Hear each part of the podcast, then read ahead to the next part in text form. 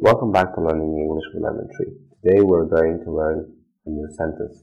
We're talking about ordering food. Let's have a look. I'd like a bottle of cham- champagne, salmon, and salad. I'd like a bottle of champagne, salmon, and salad. I'd like a bottle of champagne, salmon, and salad. Salmon, salmon.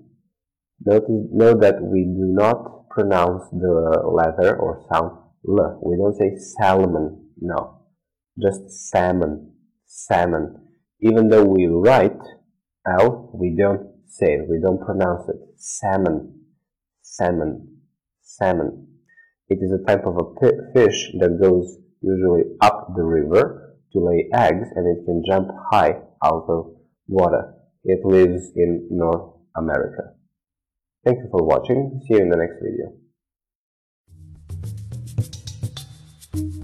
Thank you.